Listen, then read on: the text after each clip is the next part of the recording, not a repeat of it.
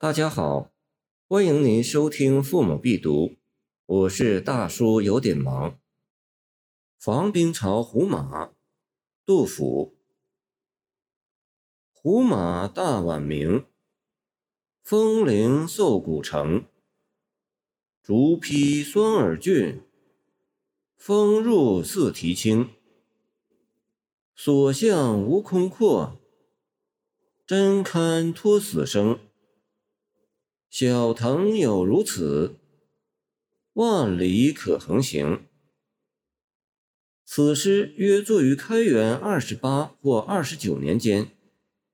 唐楚魏抚州设有兵曹参军之职，以参佐军事。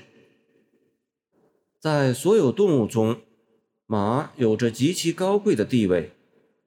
不同时代、不同地域的人，尤其是艺术家和战士。常常将骏马与美人相提并论。项羽不惜死，所惜者虞姬与乌骓马耳。欧洲的骑士祝酒词常常是为骏马与美人干杯。骏马和美人，无论在西方还是在中国，都是绘画的专题。杜甫写马和写到马的诗篇很多。颇有脍炙人口的名句。本篇是写作最早的一篇。汉唐时代的西域，水草丰茂，原野辽阔，是马群生活的天然牧场。大宛国产的天马，即汗血马，最为名贵，曾是汉武帝发动战争的主要动机。所以首句说“胡马大宛名”。在古代，相马是专门的学问。列子说服有一个九方皋相马的故事，说的是九方皋之人为秦穆公物色到一匹好马，寄放在沙丘。服命时，穆公问他马的性别和颜色，九方皋记不上来，说是黄色的母马，牵回来才发现是匹纯黑的公马。使得秦穆公大不高兴，怀疑九方皋是个骗子，并责怪推荐九方皋的伯乐。伯乐回答说：“马的颜色和性别并不重要，九方皋是得其精而忘其粗。”后来证明这匹马果然是上乘的骏马，由此产生了一个成语叫“所之立黄，牝母之外”。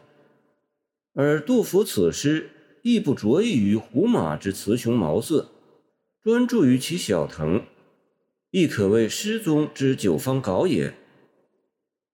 盖诗人早年浪迹，少不了与马打交道，所以他也多少有点相马的经验。首先，善于驰突的良马，骨骼较大，筋肉结实，看上去不肥。所谓。此马非凡马，房星本是星。向前敲奏鼓，犹自带童声。见李贺《马诗二十三首》。所以杜甫夸胡马“风峻奏古城”，是很内行的话。一个“城”字需要重读，这是杜甫论诗品物横人偏爱的概念。往往与“老”字连文，曰“老成”，用来指一种无可挑剔的境界。古代相马即头大而缓，《齐民要术载相马法说：“马耳欲小而锐，状如折竹筒。”眼前胡马就符合这条标准，所以杜甫要夸他“竹披酸耳峻”。古今有骑马经验的人都说，好马驰骋的时候，马背上人是只觉耳边风声呼呼，而感觉不到马足点地。所谓马似流星，人似箭，就像骑着神鹰在飞，全不似骑驴那样的颠簸。而风入四蹄轻，正好写出了这种感受。不风还不无夸张地说。